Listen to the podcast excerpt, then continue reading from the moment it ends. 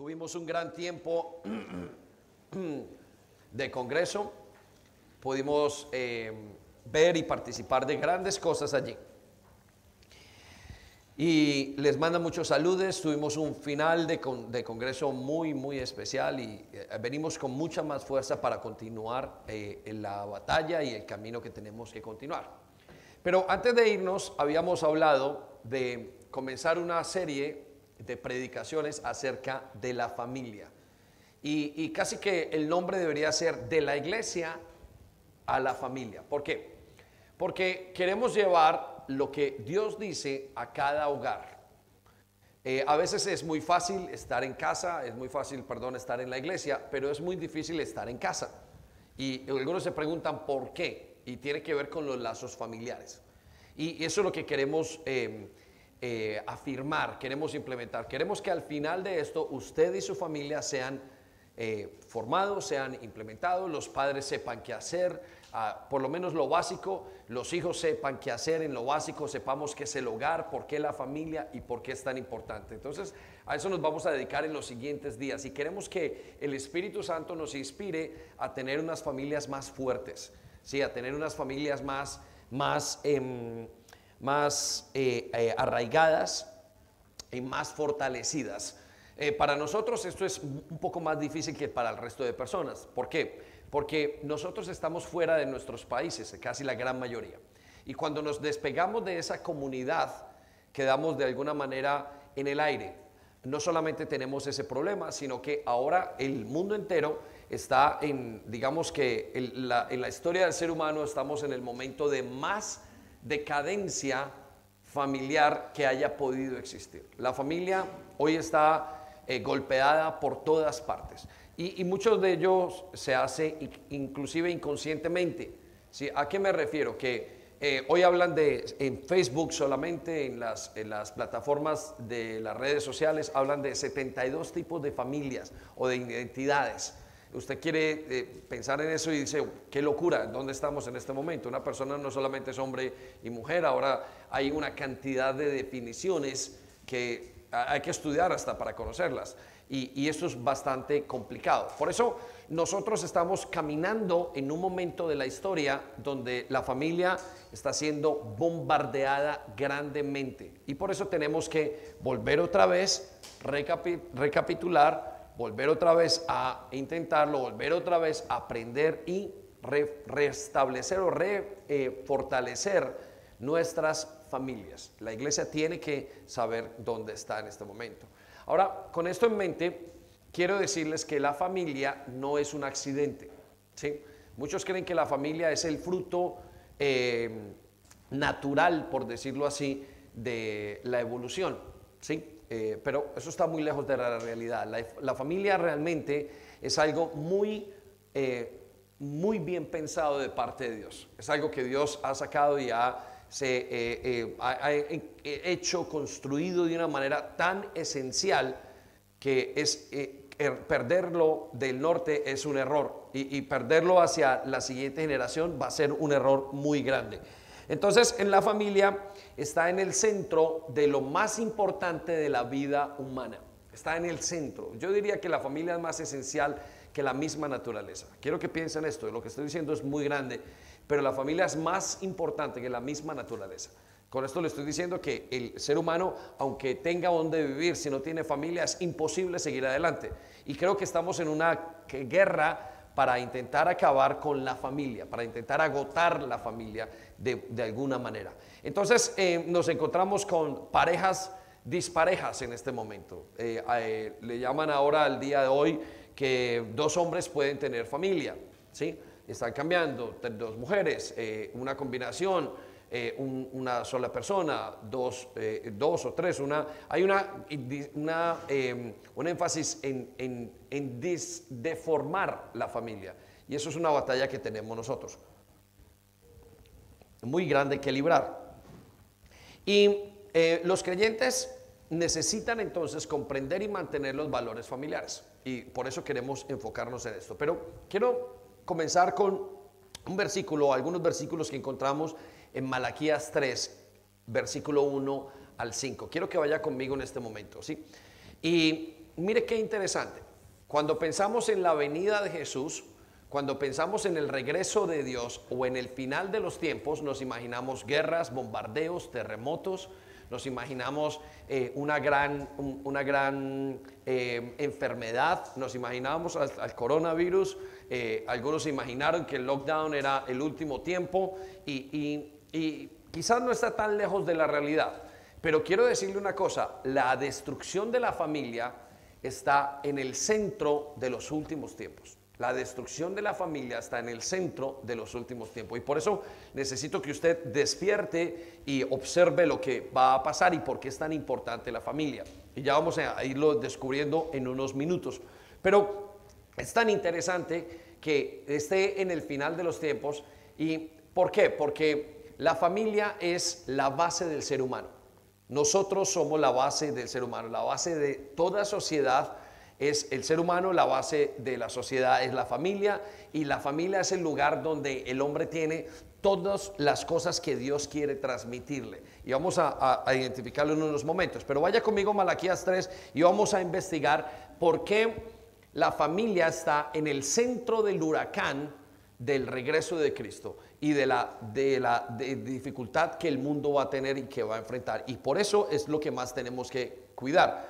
La familia no se está acabando delante de nuestros ojos y nosotros no estamos haciendo nada, no, podemos reaccionar, no sabemos reaccionar. El otro día hablaba con mi hija que acaba de entrar en el año, en el primer año de secundaria y me contaba cómo los chicos del año 6 o 7 habían colocado en todos los papeles por el colegio, un colegio de creyentes, eh, un colegio cristiano, eh, colocaban papeles acerca de cómo disformaban o cómo dañaban la familia, hombres con hombres, mujeres con mujeres, y, cómo se besaban y unos chicos de solamente 10 o 11 años tenían que entrar y pasar por esto. Y esto está en el centro de la destrucción del ser humano. ¿Por qué? Porque lo que quieren es montar o definir la familia, redefinir la familia de una manera diferente a Dios. Y por eso es que nosotros tenemos esa gran batalla, esa gran amenaza. mira cómo está en el centro del final de los tiempos. Vamos al versículo 1 de Malaquías 3.1. Miren, yo envío a mi mensajero. Él preparará el camino delante de mí. Entonces el Señor al que ustedes buscan vendrá de repente a su templo. Quiero que piensen en esto. Este, eh, libro de Malaquías es el último libro del Antiguo Testamento. Y aquí comienza una nueva etapa. Y él dice que va a venir y va a venir a su templo y está hablando de su primera venida, pero entendemos también de la segunda venida muchas cosas y unas grandes verdades. Ahora mire lo que dice, el mensajero del pacto a quien buscan, a quien nosotros anhelamos, con tanto entusiasmo, sin duda vendrá, dice el Señor de los ejércitos celestiales. Dos, pero ¿quién será capaz de soportar su venida? Repita conmigo, ¿quién será capaz? de soportar su venida? Interesante. ¿Quién podrá mantenerse en pie? ¿Quién podrá mantenerse en pie, en estar cara a cara con Él cuando Él aparezca? Pues Él será como el fuego abrasador que refina el metal y como un jabón fuerte que blanquea lo que aparezca. ¿Sí? La ropa. Versículo 3. Se sentará como un refinador de plata y quemará la escoria y purificará a los levitas, o sea, a la iglesia, a la casa de Dios, a su pueblo, refinándolos como el oro y la plata, para que vuelvan a ofrecer sacrificios aceptables al Señor. Vamos a dejar esta escritura y vamos a movernos un capítulo más adelante. Quiero que vaya conmigo a Malaquías 4, capítulo 5, versículo 6.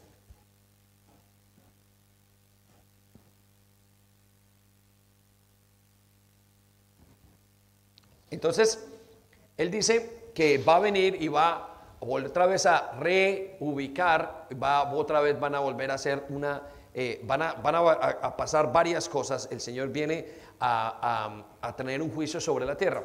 Pero mire cómo empezará este juicio. Versículo 5. Antes de que llegue el día en que yo los castigaré. A eso se refiere el día del juicio. ¿sí? Mire lo que dice. Les, les enviaré al profeta Elías. Versículo 6. Quiero que ponga su atención muy clara en esto. Él hará que los padres se reconcilien con sus hijos. Y vivan en paz.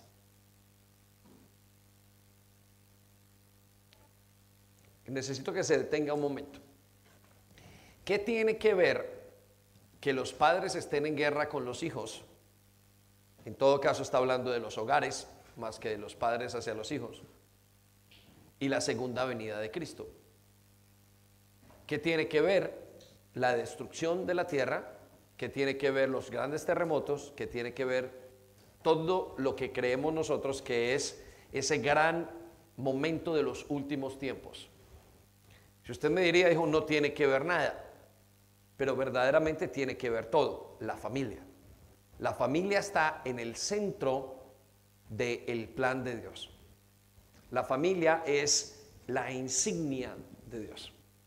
La familia es el, el álbum, el, el símbolo de Dios. Y mire, mire cómo está, mire lo que dice. Él hará que los padres se reconcilien con los hijos y vivan en paz. O sea, restaurará familias. La parte siguiente del versículo dice, pero si no se reconcilian, repita conmigo, pero si no se reconcilian, yo vendré y destruiré la tierra. Cuando vamos al libro de Timoteo, Pablo le menciona a Timoteo a la iglesia y le dice, mira eh, Timoteo, te tengo que enseñar cómo será la gente en los últimos tiempos, las características de los últimos tiempos. Y, uno la lee y es aterrador. Dice, em, van a estar, van a ser amadores de sí mismos, van a ser egoístas, van a ser violentos, van a ser mentirosos. Pero en la mitad de una lista como de 10 o 15 características, muestran una cosa, dice, van a desobedecer a sus padres. Entonces, concluimos algo muy importante. Cuando se destruya la familia, será el final de los tiempos. Por eso el bombardeo más grande, el ataque más grande es hacia las familias. Y usted ya lo ha experimentado con sus padres, hacia sus hijos, hacia su matrimonio, en infidelidad, en problemas de, em, financieros, en problemas de adicciones. Lo que más sufre es la familia. Porque cuando se daña la familia, se está dañando todo lo demás en la sociedad, se está dañando al ser humano. Por eso en este momento pretenden que la familia se vuelva de, por ejemplo, dos padres, ¿sí? En vez de un padre y una madre. Y si vamos un poquito más a fondo en esta situación, quiero decirle algo. Los más grandes daños que se le hacen al ser humano se hacen en la familia. Vuelvo a repetirlo. Los más grandes daños que le pasan al ser humano se hacen en la familia. Ahora, no porque tenga familiares malos, y, yo quiero que me comprendan esto, no estamos hablando mal de esos familiares, sino que las familias son los lugares o es el lugar para que yo perdone, para que yo pase tiempo con la persona. Y la persona que más tengo que perdonar y con la que más tengo que trabajar es la persona aquella que está a mi lado en mi familia. Por eso esto es muy importante. Esta, esta, eh, eh, esta enseñanza es central a su vida, a su vida como ser humano, a su vida con Dios. La familia es lo más importante. Y por eso necesitamos reconstruir y fortalecer, porque usted lo va a ver inconscientemente. Ahora, nuestros hijos, nosotros somos una generación, pero hay una generación que viene detrás de nosotros que ha perdido todo el concepto y va cada vez más perdiendo el concepto de familia. Y en países como estos se nota mucho más. Pero la siguiente generación va a ver una familia totalmente disfuncional. Disfuncional. Trabajará en un lugar o de una manera podrá ser, pero no podrá tener todo el efecto porque no es una familia diseñada como Dios quiere. Entonces, quiero darle, antes de comenzar y de hablar de, cuáles son las funciones del esposo, de la esposa, de qué hacen los hijos, de cómo mejorar las relaciones, necesito primero llevarlo a que usted derrumbe un concepto en su mente de que la familia es algo natural, de que la familia es algo que pasa simplemente porque tiene que pasar y que no es nada intencional. Al contrario, quiero demostrarle que la familia es uno de los planes más intencionales de Dios y más importantes. ¿sí?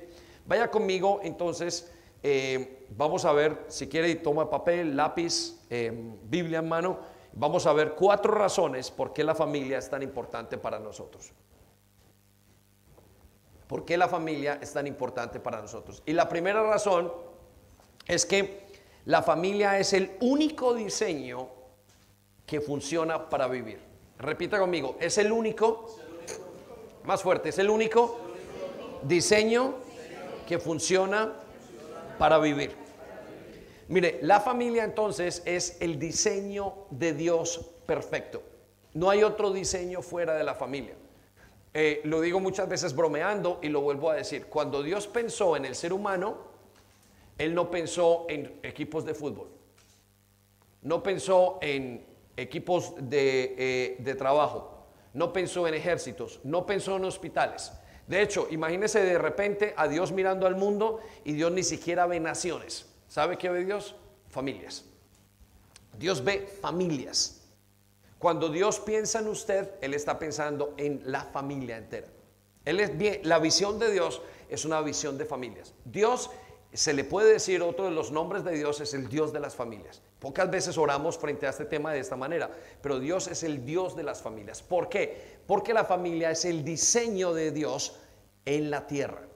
Es el diseño celestial en la tierra. Primero que todo es una obra de Dios pero segundo es la semejanza de lo que pasa en el cielo, en la, en la tierra, es en la familia la semejanza de lo que pasa en el cielo. Cuando Dios hizo al hombre, al ser humano, lo hizo pensando en una familia.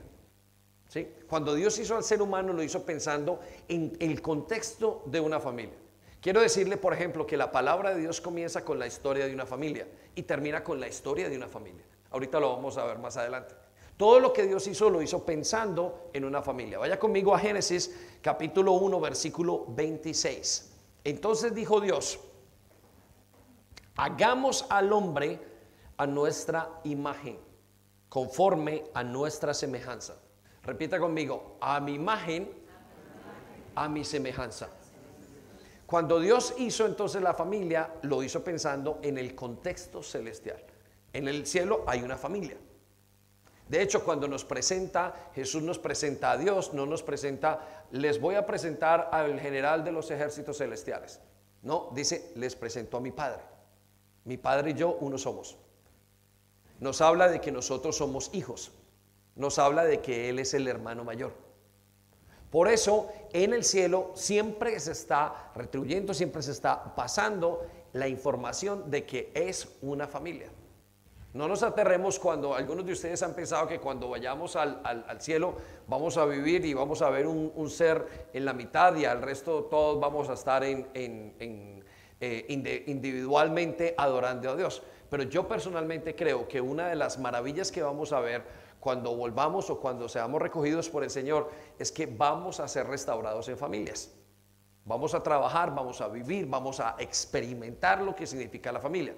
Ahorita muchas de las familias han pasado por, por fracasos, han pasado por drogas, hijos que se pierden, matrimonios que se quebrantan y el dolor de una persona más fuerte viene del dolor familiar. ¿Por qué? Porque intentamos de alguna manera vivir fuera del diseño de Dios. Si usted se pregunta en este momento, ¿por qué los dolores más grandes que usted ha tenido los tuvo en una familia? Es porque su familia vivía fuera y nuestras familias vivían fuera del diseño de Dios. Yo recuerdo que mis padres se divorciaron cuando yo tenía dos años, ¿sí? Y para mi hermano tuvo dos consecuencias, para mí para mi hermano. Para mí tuvo consecuencias con el alcohol y para mi hermano con la drogadicción, que tuvimos que luchar por muchos años.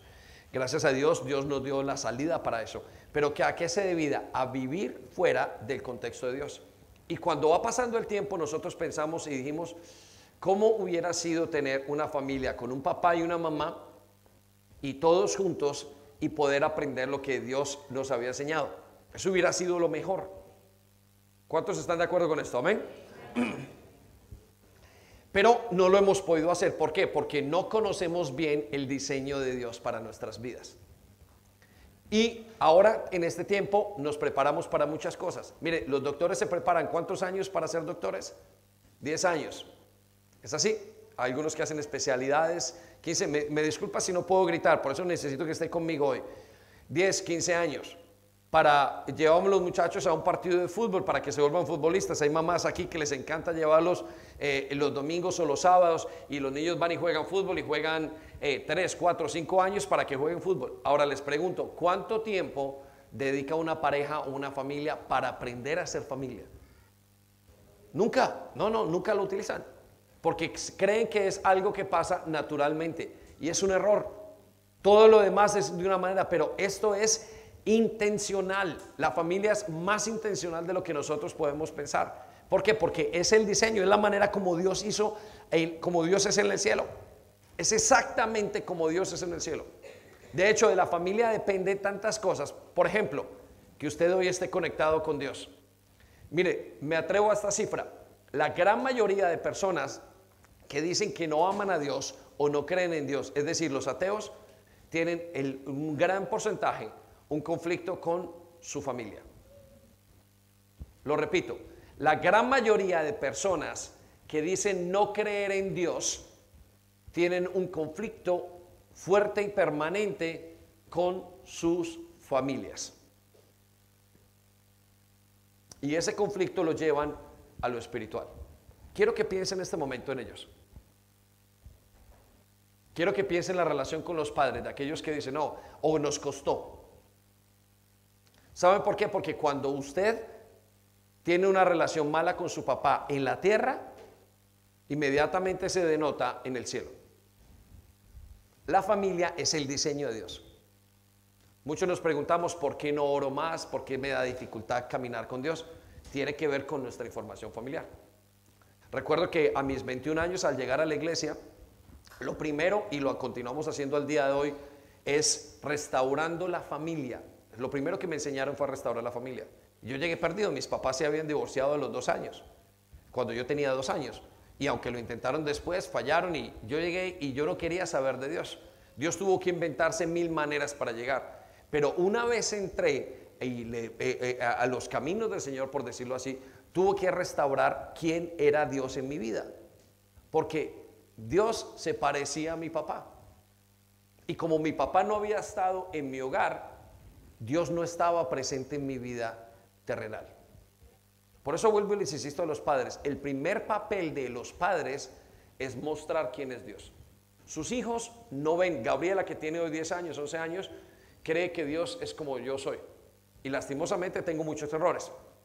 Pero si Gabriela o si un hijo, si su hijo ve a un padre que es inconstante, usted creerá que Dios es inconstante.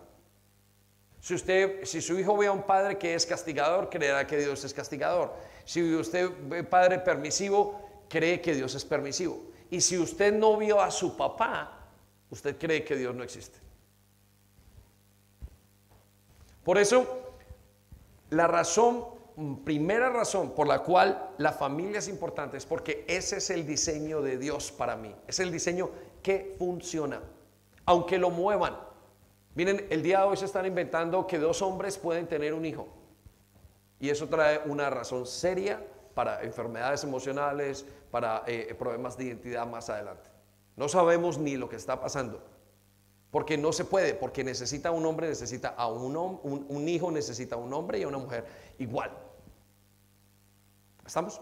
Entonces, ese diseño no va a funcionar, ese diseño nos va a quedar, nos va a debilitar, el, eh, está debilitando la raza humana y cada vez más está más cerca y cada vez tiene más intensidad y más golpea sus puertas. Usted puede que no lo sienta en su casa en este momento en su mente, pero cuando usted enciende una película de televisión lo que le están vendiendo es eso, pero eso no era hace 30 años. A sus hijos en este momento los están intencionalmente educando para que lo acepten. Los están educando para que lo acepten. Eso, esto no es eh, si va a pasar o no va a pasar. No, ya estamos en esa educación intencional para que sus hijos dañen la familia. Y eso se tiene que detener. Por eso usted tiene que fortalecerla, pero usted no puede fortalecer si usted no sabe que ese es el diseño que funciona. Entonces, si nos preguntamos por qué Dios viene en la mitad del contexto de la familia a la tierra y por qué será el juicio, porque tiene que ver con lo más importante del ser humano y lo más elemental, la familia. Cuando la familia humana, la familia en su casa, en todo lo que tiene, sea dañada, ese será el momento en los últimos tiempos donde Dios diga, ya no se puede más. Porque intentarán romper totalmente lo que es al ser humano. Lo dañarán totalmente. Por eso Dios tiene que evitarlo. Y ahí es donde viene el gran juicio. Ahora comprendemos. ¿sí? Eh, entonces, eh, la familia, la primera razón es que la familia es el diseño, el único diseño que funciona. Si usted saca y pone una mamá, una tía, pone un, setup totalmente diferente, usted va a dañar. Mire, les voy a contar un estudio. Los misioneros han hecho estudios toda la vida. Eh, hay unos estudios de misionología que estudian cómo es y cuál qué es lo que pasa. Y se dieron cuenta de un grave error que cometieron hace muchos años, que eran los orfanatos. ¿Sí? ¿Cuántos hemos escuchado orfanatos? Amén. Y los orfanatos eh, lo que hacían o lo que buscaban era buscar un lugar para los niños que no tenían padres. Y se dieron cuenta que es un error, que ahora lo que, lo que quieren hacer, que cada niño, dentro de lo que se pueda, entre más bien en una casa para adquirir el hogar. El hogar es lo que vuelve otra vez a restaurar a la persona. De hecho, les voy a contar esto. La iglesia es una familia, es una familia más grande. La iglesia es la familia de Dios. Y lo que hace Dios con ustedes y con nosotros es meternos otra vez en la casa de Dios y reformarnos o restaurarnos, restaurar toda la cantidad de cosas que teníamos mal. Entonces eh, nos pone pastores, pastores, nos pone hermanos, nos pone tíos, pone, recrea la familia a un nivel mayor, pero con una unción mucho más fuerte. ¿Para qué? Para restaurar nuestras vidas a nivel familiar y llenar ciertas cosas. Por eso muchos de que gente que viene y tiene problemas con el uno, con el otro, con las autoridades. Casi siempre lo que reflejan es un hogar destruido de donde vienen. Y Dios comienza a restaurarlo. Aprende a perdonar, aprende a amar, aprende a esto. Estás en la familia de Dios. Y a algunos les cuesta. ¿Por qué? Porque lo que traen de familia, de diseño de familia, es muy malo. Sin embargo, la iglesia lo que hace es dar estabilidad al creyente, al ser humano. Le da una familia. Eh, eh, la, palabra miembro de familia o miembro en la palabra en la Biblia viene fue hecha en la Biblia. Hablaba de ser parte de un grupo, de ser parte de un cuerpo, y eso es la familia. Mire, cada vez que usted viene, cada domingo que usted viene, usted encuentra estabilidad. ¿Por qué? Porque las reuniones son a la misma hora, usted ve a los mismos pastores, usted ve a los mismos hermanos, y ese es el diseño, es estabilidad para su vida. Miren, muchos han dicho que a los hijos no hay que darles tanto como estudio, no hay tanto como dinero, sino que lo que hay que hacer es acompañarlos. Se llama acompañamiento. Es estar con ellos ahí, que es lo que necesitan. Y al estar con ellos, el padre produce las cosas que tenga que producir para que acompañar a ese hijo. Y ese acompañamiento es el que le da la estabilidad. Hay gente que ha salido de su hogar sin ningún problema y no tuvieron eh, recursos económicos, pero sus padres hicieron un buen acompañamiento. La iglesia lo que hace es un buen acompañamiento familiar. Por eso es que cuando una persona llega y pasa el tiempo, se estabiliza, se vuelve firme en sus convicciones, eh, eh, estabiliza sus emociones, porque poco a poco le va dando eso. Pero cuando eso no está en el hogar, el hombre es un disparate. El hombre se enferma, el hombre no se siente bien, el hombre se deprime, pasan muchísimas cosas. ¿Por qué? Porque el diseño de Dios para el ser humano es la familia. Ese es el diseño central. Cuando Dios pensó en la humanidad, dijo, tengo que hacer una familia, papá, mamá, hijos. Tengo que hacer una familia. Eso es lo que tiene que pasar en las iglesias. Tiene que pasar en todas partes. Y le llama a la familia. Amén. Entonces piensen esto. ¿Ha vivido usted en ese diseño? En el caso de los que fuimos, vivimos de padres que se divorciaron o qué tal aquellos que perdieron sus papás. O aquellos que tuvieron que salir sus papás por cuestiones económicas del país. Aquellos que tuvieron que ser criados por sus abuelos. Aquellos que sus padres murieron. Esas personas no alcanzaron a vivir dentro de todas las cosas un hogar funcional. Y eso tiene un efecto muy grande en la vida de cada uno de nosotros. Piénsalo un momento, porque Dios quiere restaurarnos como familia y quiere trabajar en eso en estos, días. Muy bien, le voy a dar la segunda razón. La segunda razón por la cual la familia es importante es porque es el único plan que me muestra cómo vivir. No solamente es el único diseño, sino que es el único plan. Mire, cuando Dios pensó en usted y en mí, no pensó en que nosotros viniéramos a vivir en parte de un equipo de fútbol, ni parte de un ejército. El plan de Dios es que usted y yo estuviéramos dentro, y hiciéramos parte de una familia. El plan de Dios es que usted sea parte de una familia, además inquebrantable.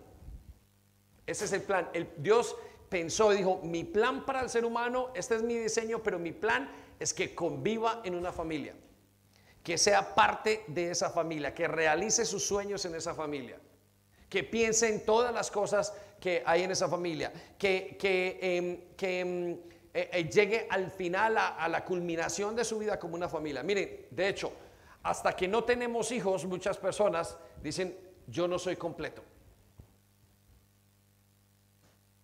Tienen miles de trabajos, no importa, pero es la familia la que hace ese sentimiento de realización. ¿Por qué? Porque ese es el plan que hay en nuestro corazón.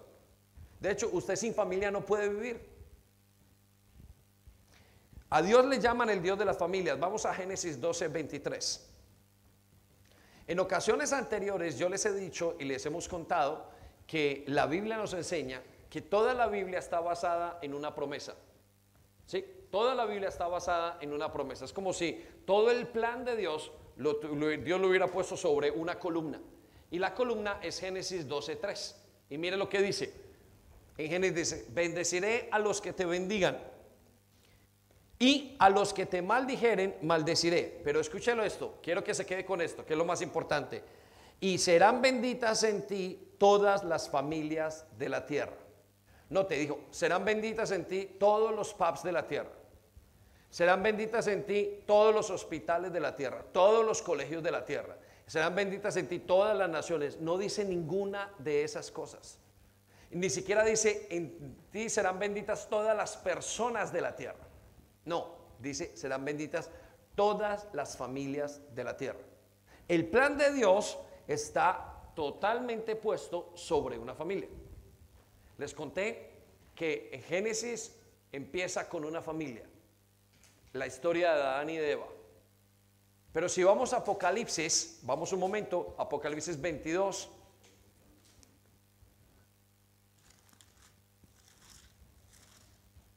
Versículo 17. Escuche lo que dice. Y el espíritu y la esposa dicen, ¿el espíritu y qué? ¿El espíritu y qué? La esposa. está hablando de la iglesia. ¿Por qué no dice el espíritu y la iglesia? Está hablando de la iglesia. Dice el espíritu y la esposa. Dicen, ven. Y el que oye diga, ven. Termina Apocalipsis hablando de una familia. La salvación es el contexto de una familia. Todo lo que hacemos está en el contexto familiar. El hecho de que usted y yo nos unimos a Cristo está en el contexto familiar. Todo está hecho. El libro de Génesis es el libro de las familias de Dios. Dios es el Dios de las familias. O sea que el plan de Dios para el hombre es que esté en una familia y que esté en una familia de padre y madre e hijos.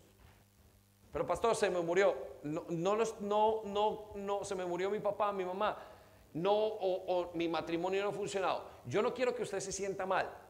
Lo que quiero es inspirarlo a que fortalezcamos nuestras familias, porque es lo que más el enemigo va a dañar. Mire, la iglesia es tan fuerte como son sus familias. Usted es tan fuerte como es su familia. Su familia puede ser el daño más grande que usted tenga o el éxito más grande que usted tenga.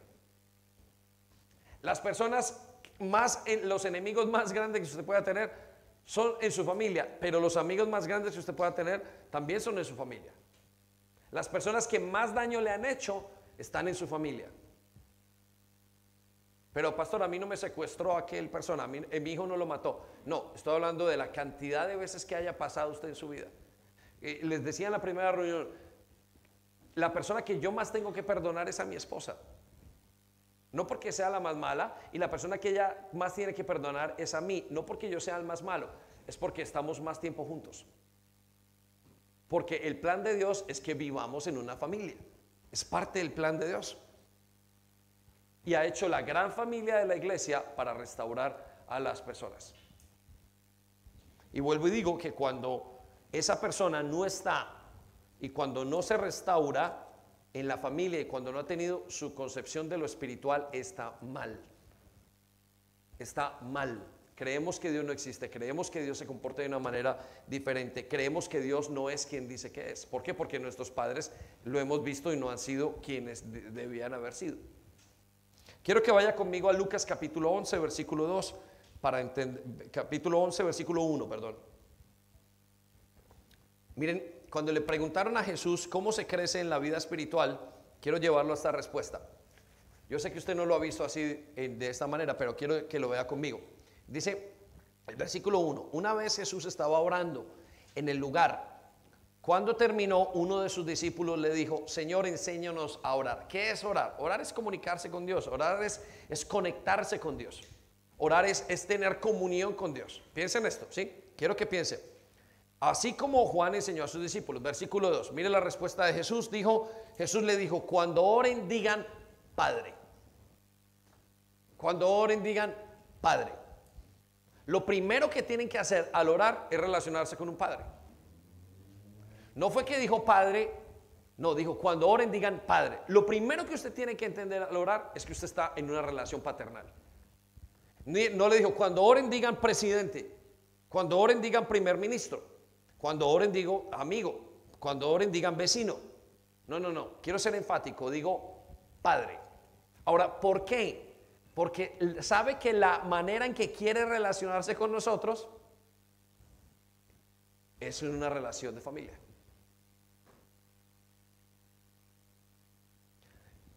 Ahora, no es que usted diga padre simplemente y ya, no, es que usted se relacione como hijo ante el padre. De hecho, uno de los retos más grandes del creyente es llegar a experimentar que es hijo. Y parte de, ese proceso de llegar a experimentar que es hijo, no a saber que es hijo, no a creer que es hijo, sino a experimentarse hijo, es el proceso de restauración que vive cualquier persona. ¿Por qué? Porque venimos de hogares que no han vivido en el diseño. Pero miren, estoy seguro que una persona que ha venido de un hogar donde los padres están juntos, un hogar sano, tiene muy fácil el camino para creerle a Dios inmediatamente. ¿Por qué? Porque entiende en su mente inconscientemente, Él es mi Dios. Por años le hemos enseñado a Gabriela en casa que ella tiene dos papás. El primer papá y el más importante es Dios. El segundo soy yo. ¿Y cuál es o cuál es el proceso? Que yo le pueda demostrar a ella cómo debería ser Dios. Y en un momento dado, 15, 16, 17 años, ella hace clic y se agarra a su Padre Celestial. Y eso es la salvación. El contexto de la salvación es mi relación de Dios conmigo como papá. Es entrar en una familia. Vamos a decirlo en otras palabras. El contexto de la relación con Dios es entrar en la familia celestial. Eso es salvación. Usted, usted es salvo cuando entra en la familia de Dios. Pero si yo le pregunto a alguno y le dice, eh, ¿cómo ora a Dios? Eh, ¿Por qué no le dice papá? Pues lo encuentro ridículo. ¿Y sabe por qué lo puede encontrar ridículo? Porque su relación con su padre terrenal la ve ridícula porque no está. ¿No se ha detenido alguna vez a preguntar que usted ora? No ora muchas veces porque no tiene una buena relación con su papá y le da dificultad para orar. Porque no está acostumbrado a orar, a hablar con él y no hay una relación profunda entonces la relación en el cielo es muy difícil. Por esa razón usted tiene que aprender otra vez a orar. Básicamente estamos en, estamos en la iglesia está para hacer hijos de Dios, para volver a restaurar la familia. Para eso es la iglesia. Por eso da, la iglesia no está para estudiar, aunque se estudia. La iglesia está para rehacer una familia. Y es lo que usted y yo experimentamos. La iglesia en todas las maneras. Lo que pasa es que hay pastores o hay gente o hay iglesias que se deforman. ¿Saben cómo ha sido cuando hay una iglesia que se deforma? El daño que recibe la gente es serio. Porque sienten que su familia se acaba. Amén. Le damos un aplauso, Señor, venga.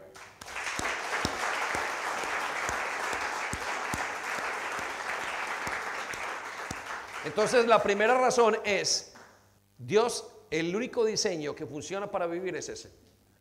Saque un hijo y póngalo a vivir en un orfanato. Él va a intentar, pero ¿sabe qué va a terminar haciendo? O odiando a la familia o haciendo una familia. Miren, hay hijos que no quieren tener hijos cuando se casen. Y ahora es el tiempo más común. Es interesante. Hace muchos años los padres tenían 14, 16, 18, 20 hijos. ¿Sí o no? Pero hoy hay jóvenes que no se quieren, no quisieran tener hijos. Mire, joven, yo les propongo esto. Yo no, no levante sus manos. Pero quiero preguntarle esto. ¿Quiere usted tener hijos? A los jóvenes, a los que no tienen. Muchos de ellos dirán, yo no quiero tener hijos, yo no me quiero ni casar. ¿Sabe qué significa eso? El reflejo de su hogar. Recuerdo hace muchos años teníamos un chico que, creció con la mamá. La mamá estaba totalmente em, apartada de, de unos buenos valores. Pero resulta que en ese tiempo ese muchacho siempre me sorprendió porque me dijo, yo nunca me, no quiero casarme.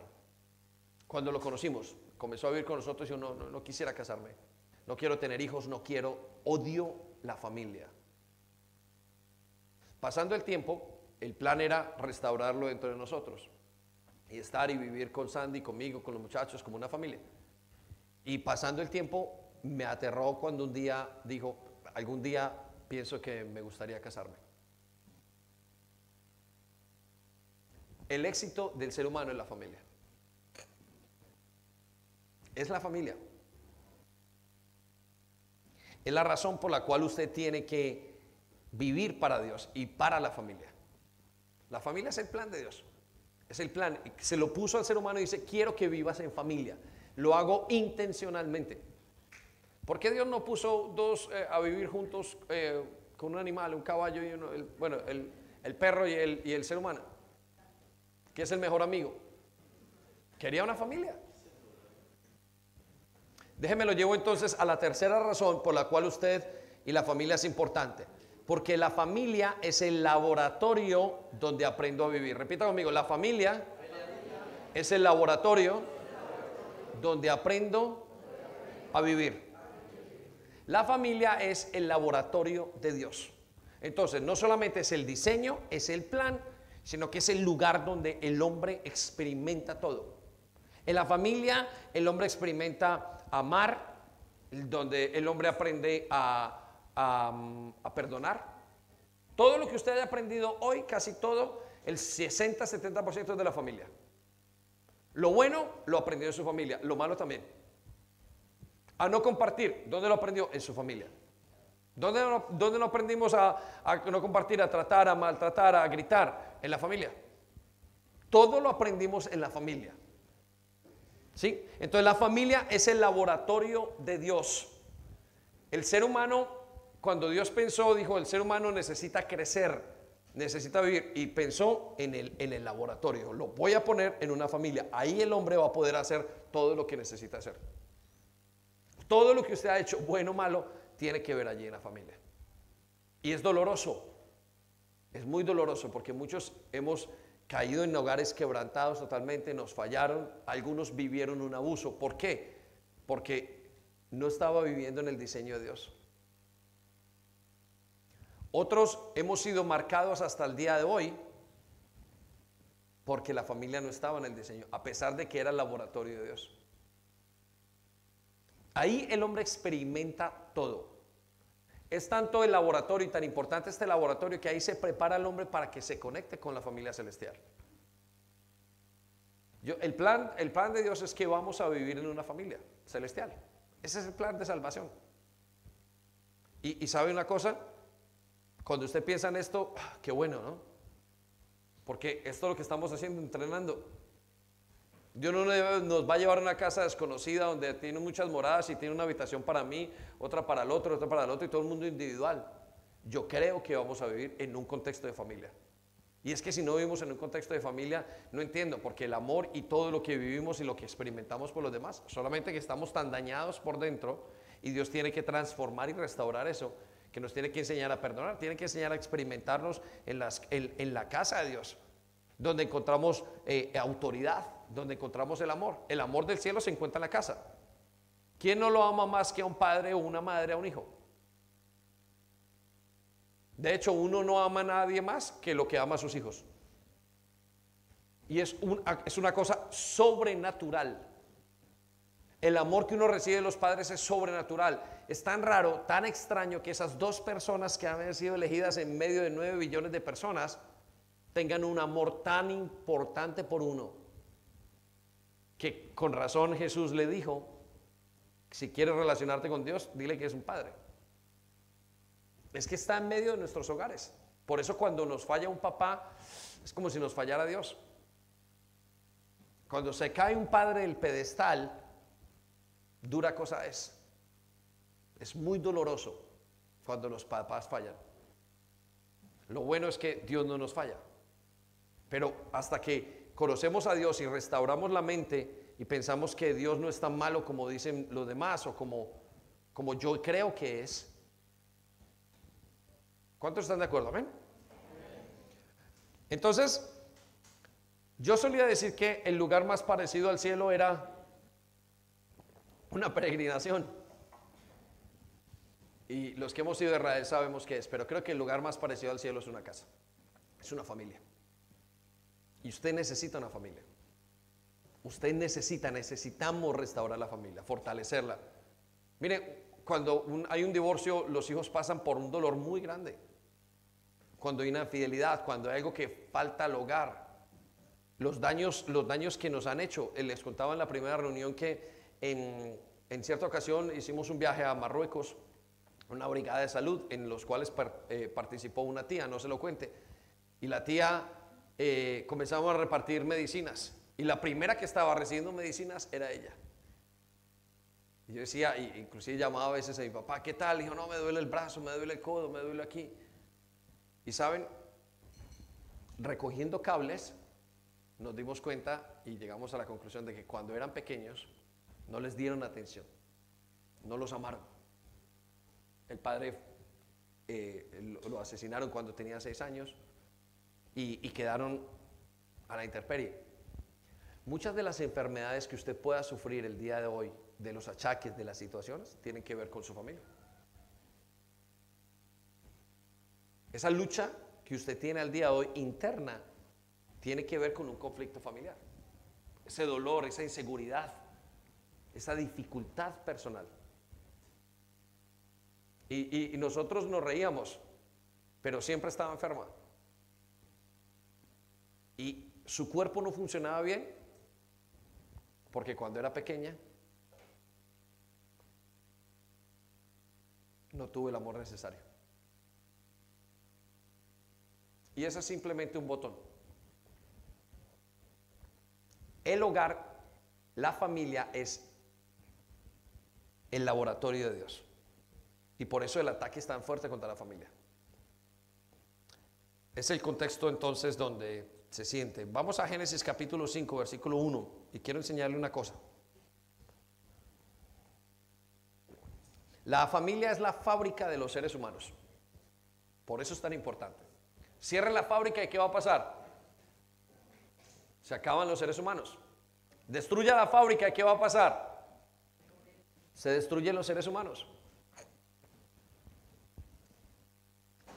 Contaban que eh, algunas, algunas, em, algunas encuestas contaban que las personas que estaban en las prisiones eran personas, escuche esto que es muy interesante, las personas que estaban en prisiones casi todos tuvieron problemas de, de disfunción familiar.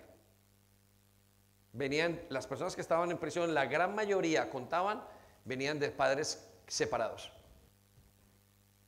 Y hicieron una, una encuesta en los genios y en los científicos, en la gente altamente o capacitada, vamos a decirlo así, no sé si productiva. Y la característica, una de las características o uno de los comunes denominadores era que los padres estaban juntos. La familia lo es todo. La familia es el centro. Todo lo que usted ha vivido, todo lo que tiene, todas esas situaciones, tienen que ver con su familia. Yo conozco niñas que se acostaron con chicos porque sus hogares andaban buscando amor, andaban buscando el amor de un padre. Y, así, pero jóvenes igual. Miren, cuando comenzó la, la, crisis del año pasado, me parece que era la de George Floyd, en, el grupo de afroamericanos, eh, es decir, la población negra en los Estados Unidos, eh, comenzaron a salir muchísimas cosas y el que el problema más grande era el racismo. Y yo recuerdo haberlo escrito y creo que lo mencioné aquí, que salió y comenzaron a hablar gente de ellos mismos, eh, hablando, dijo, el, problema, el primer problema que tenemos en nuestros hogares no es el racismo, es la falta de un papá en el hogar.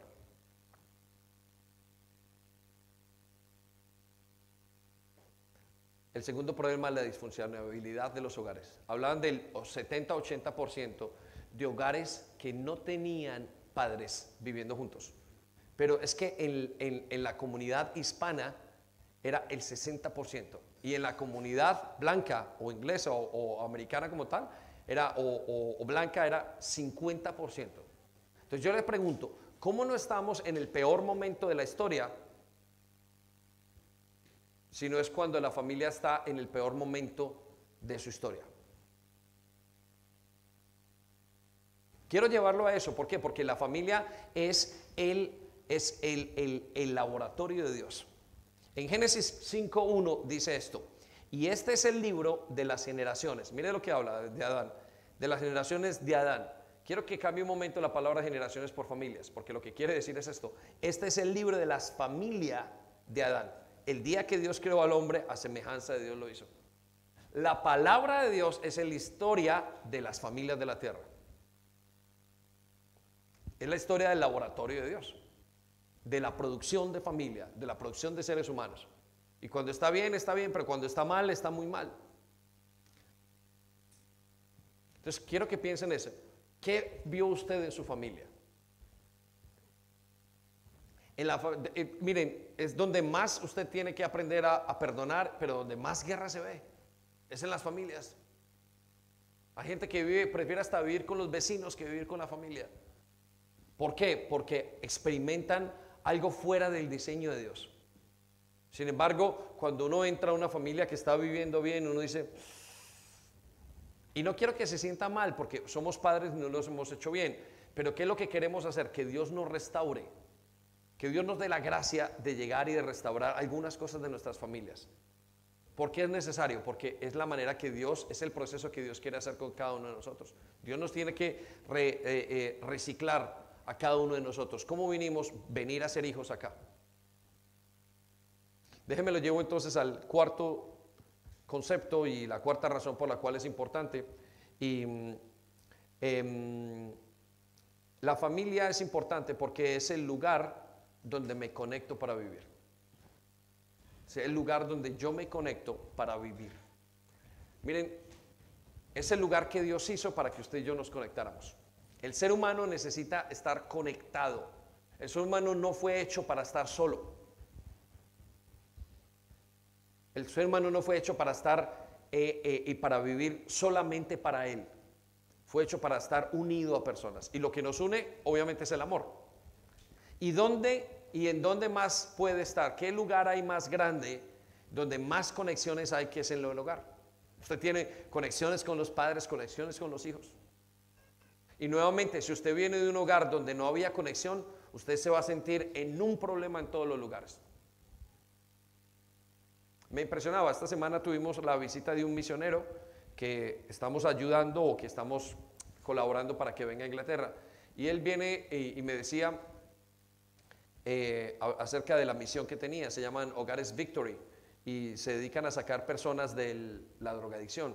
Y ellos, a él lo sacaron a los 35 años Imagínense, eh, y, él comentaba lo que hacemos nosotros. Y, me sorprendía, me, volvía a, afirmar eso. Me decía, nosotros con las personas que son adictas, les enseñamos a, les volvemos a dar un hogar. El plan de la iglesia para restaurar gente homeless era darles un hogar. Ese es el plan de Dios. Entonces, ¿por qué? Porque vuelven a conectarse. Voy a darle cuatro conexiones que cada persona tiene que tener. Cuatro personas con las que se tiene que conectar en su vida para que su vida sea de éxito. Y voy a mostrarle que cada una de ellas está en el hogar. Primero, las personas necesitan tutores. Anótelo, ¿qué son tutores? Entrenadores, gente que les muestra el camino, gente que les enseñe. En el hogar encontramos a los padres. Los padres son tutores. Los padres son tutores. Los tutores del hogar son los padres. Eso lo encontramos allí. Segundo, necesitamos modelos. El ser humano necesita modelos para mostrarle cómo vivir. Los modelos que vemos son los padres, los ancianos. Los modelos son los abuelos. Eso lo encontramos en el hogar. Necesitamos compañeros, gente que nos ayude a vivir. ¿Sabe? Cuando hay un hogar donde, se, donde hacen proyectos juntos, donde compran una casa juntos, donde compran un carro, donde, hacen, donde trabajan, donde viven juntos, donde mantienen su hogar juntos, es compañerismo. Eso nos ayuda a vivir. Y eso lo encontramos en el hogar. Los hermanos, el esposo y la esposa. Eso todo se ve en el hogar. Por último, los amigos, los que nos ayudan y nos dan el soporte para vivir. Eso lo encontramos en el hogar. Pero ¿qué pasa? ¿Por qué muchos de nosotros no vivimos eso? Porque no hemos vivido en el diseño de Dios para la familia. Por eso queremos que del cielo a la iglesia y de la iglesia a las casas. Nos gustaría orar, sobre todo porque sé que para nosotros en Inglaterra es un gran reto. Muchos de ustedes tuvieron que dejar el hogar y venir y, quizás una nueva familia o una nueva eh, finanzas, grandes proyectos y tuvieron que dejar sus hogares. Y se desprendieron. Y eso nos ha costado mucho. Y al costarnos tanto, nos ha deformado la, la vida. Y la deformación que tenemos y la tristeza muchas veces es que, lastimosamente, no venimos de un hogar funcional. Pero quiero que sepas que Dios quiere sanarte. Dios quiere sanar. Ese es todo el propósito, darte una familia nueva. Ahora, pero pastor, en mi casa no somos, no sabemos, pero vamos a comenzar a orar, vamos a comenzar a, inspirarte a que Dios nos permita tener un hogar renovado, donde tú tengas conexiones, donde sea el laboratorio de Dios, un hogar donde estés conectado con el cielo. Sí se puede. La Biblia nos enseña que sí se puede. De hecho, cada vez que vamos creciendo en Jesús, nos vamos transformando, nos damos cuenta que nuestro hogar va mejorando. Peleamos menos eh, cuando vivimos el proceso. Ya no hay situaciones tan difíciles como las finanzas porque Dios interviene, los hijos vuelven, Dios va restaurando. El propósito de Dios es restaurar hogares, restaurar familias. Él las quiere restaurar. Y yo quiero que sepas que Él conoce que necesitas esa restauración, pero no es natural, es intencional. Tienes que hacer cosas. Tienes que volver poco a poco hacer pequeños cambios, pero Él hará la parte difícil. Pero espérate y entrégale. Ahora que estamos caminando con Dios, vemos la familia y dijo, uy, es tan alto, es un reto tan grande, yo no sé si voy a poder. No sé si este niño o esta niña se me va a salir, no sé si este matrimonio, no sé si algún día inclusive pueda estar casado, pensarán joven. Otros, como lo decía anteriormente, dicen, yo para qué quiero tener una familia. Ah, yo no tengo ese propósito, pero ese propósito está muy dentro de ti muy dentro de ti. Solo que tenemos que ir restaurándolo. Y, es el plan que Dios restaura. Dios lo va a hacer. ¿Por qué no le entregamos nuestra vida familiar a Dios hoy? Permítele que restaure lo que tiene que restaurar. Si quieres, ponte de pie y cierra tus ojos donde estás. Espíritu Santo. Espíritu Santo, hemos, mientras que predicabas a través de las palabras de nuestro pastor, nos dábamos cuenta que nuestra familia tiene muchos dolores. Nos damos cuenta de lo importante que es. La verdad nunca nos había mostrado nadie lo que tú nos muestras en tu palabra. Que la familia es tu diseño original. Que cuando pensaste cuando pensaste en la humanidad, pensaste en la familia. Que cuando miras a la tierra no ves personas, ves familias. Tú eres el Dios de las familias. Pero hoy nos muestras que la familia es el plan para vivir. Y la verdad es que no nos imaginamos lejos de una familia. Perdónanos las veces en que nos hemos alejado. Perdónanos las veces en que no hemos sido buenos familiares. Perdónanos las veces en las que hemos inclusive dañado la familia sin saber. Veníamos heridos. También queremos perdonar si venimos de familias disfuncionales.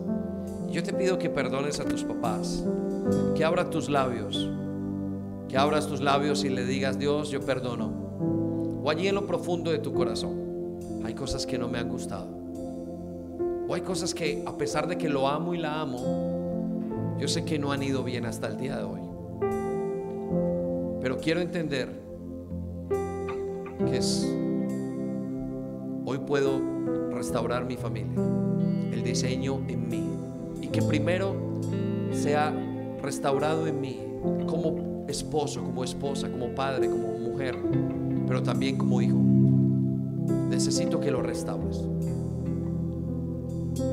Joven, ponte hoy en las manos de Dios, con tus ojos cerrados, solamente dile al Señor, Señor, perdóname, límpiame, restaurame por dentro. Quizás el día de mañana tú me dejes tener una familia. Quizás hoy, Señor, necesito restaurarme porque tu plan para mí es estar en una familia, es estar en la familia de sangre y en la familia de la iglesia. Y yo te pido en el nombre de Jesús que restaures mi vida. A algunos les falló el laboratorio de Dios.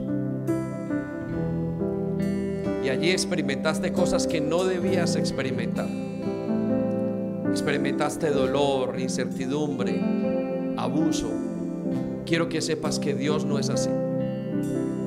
Que Dios es amor, que Dios te cuida, que todos los días te dice, he aquí yo estoy contigo hasta el final de los tiempos. Y que le pidas en este momento, Dios, necesito que cambies mi manera de ver la familia. Porque necesito renovarme primero para renovar a los demás. Cambia mi manera de ver la familia. Por favor, ayúdame a ver la, la familia de una manera diferente.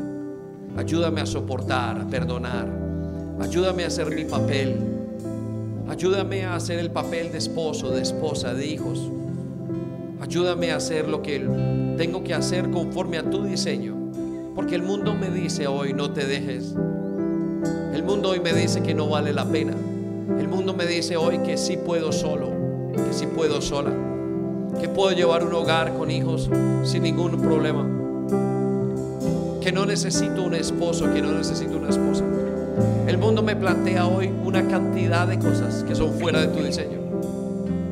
Y quizás la viví porque el papá se fue, porque la esposa quizás falleció, porque no está más. O quizás porque estoy solo, porque mis padres me dejaron. Pero Dios te dice, vuelve a tu diseño original. Vuelve al lugar que yo te hice para que te conectaras con otros. Vuelve al lugar donde eres lleno de amor. Necesitas una familia y abre tus labios y le dice, necesito una familia. Quizás en este momento estoy experimentando algunos conflictos en mi hogar, en mi pareja, porque no sé cómo tener una familia. Quizás experimento rabia, odio hacia mis padres, porque no he sabido cómo estar como familia. Quizá hoy estoy decepcionado de ti, mentiras que estoy decepcionado de mis padres. Pero te pido que en el nombre de Jesús hoy vuelvas a restaurarme toda la familia mi mente. Restaura, Señor, el lugar de la familia en mi corazón. Vuelve a dibujarlo en el nombre de Jesús. Yo quiero la familia que hay en el cielo, la quiero en la tierra. Ayúdame a prepararme, Señor. Quizás piensas que es muy tarde, pero no es tarde. Vuelve otra vez. Vuelve a pedir perdón. Vuelve otra vez a establecer lazos. Vuelve otra vez a perdonar. Vuelve a la familia que Dios hizo. Vuelve al laboratorio. Vuelve y dile, Señor, aprendo una vez más. Hoy renuncio a todo aquello, aquella palabra que haya dicho, me voy a divorciar, voy a separarme, voy a destruirme, no quiero más a mis papás. Sería mejor estar solo. Sería mejor no tener esta familia. Sería mejor no contar con ellos. La persona que me diste no es la correcta. Hoy renuncio a toda palabra que me ha dicho el enemigo. Tantos años abatiéndome, creyendo que la familia es un plan malo, queriendo dejarla, queriendo terminar. Y hoy decido unirme a la familia tuya, Señor. Hoy decido unirme a tu familia. Vamos, iglesia, abre tus labios, por favor, y dile, hoy decido unirme a mi familia, Señor. Hoy decido unirme a mi familia. Levanto mis manos en adoración, en compromiso. Señor, decido darme a mi familia. Cambia mi manera de ser. Cambia mi manera. Quiero pedir perdón. Quiero hacer un altar familiar. Quiero limpiar mi familia. Ayúdame, Señor. Si el problema está en mí, hazlo en mí, Señor. Pero cámbiame, Señor. Quiero hacerlo. Quiero honrar la familia. Quiero honrar tu casa. Quiero honrar lo que has hecho, lo que funciona. Quiero cuidarlo, quiero protegerlo. Quiero ser parte. Señor, si no estás casado, dile, Señor, me quiero casar. Hoy quiero hacerlo bien, Señor. Necesito hacerlo bien. Necesito volver a empezar si es necesario. Pero necesito que me llenes, que vuelvas al propósito. Solamente allí podré vivir. Solamente allí podré hacerlo bien. Solamente allí voy a ser feliz. Vamos, dile al Señor, solamente abre tus labios. Enséñame a ser familia. Enséñame a hacer mi papel, por favor. Vuélvenos, Señor. Váyanos con gracia esta mañana en el nombre de Jesús. Vuelve, Señor. Quita todo impedimento, Señor, que haya. Quita todo aquel mal, Señor. Todo lo que venga en contra de mi familia. Quítalo en el nombre de Jesús. Quita todo, Señor, en el nombre de Jesús. Limpia. Trae perdón. Trae entendimiento. Que tu Espíritu venga en este momento y nos ayude. En el nombre de Jesús. Que tu Espíritu nos ayude. Nos ayude hoy. En el nombre de Jesús. Intervene en las alcobas. Intervene en las mesas, por favor. Intervene en los coches. Intervene en todos los lugares donde nos encontremos. En la oración, en el amor. Enséñame a dar. Enséñame a perdonar. Enséñame a amar desde adentro hacia afuera. Enséñame a amar. Enséñame a educar. Enséñame a guiar. Enséñame, Señor. Vamos, dile Señor, levanta tus labios, haz tu petición, pídele, pídele al Señor. Él está hoy dispuesto, Él está hoy dispuesto, es su casa. Abre tus labios, pide por tu familia. Dile, enséñanos, restauranos, límpianos, sánanos, ámanos, Señor.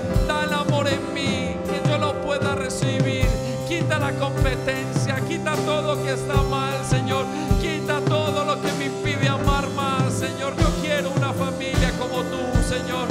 Yo quiero amar, yo quiero entregarme, yo quiero facilitar, yo quiero entregar mi vida para una familia. Abre tus labios, por favor, pídeselo. Él es la familia perfecta, Él es el Padre, Él puede darlo, Él tiene la autoridad, Él sabe cómo restaurar, Él sabe cómo limpiar necesitas. Él sabrá enseñarte, Él sabrá conducirte, Él sabrá rescatar a tu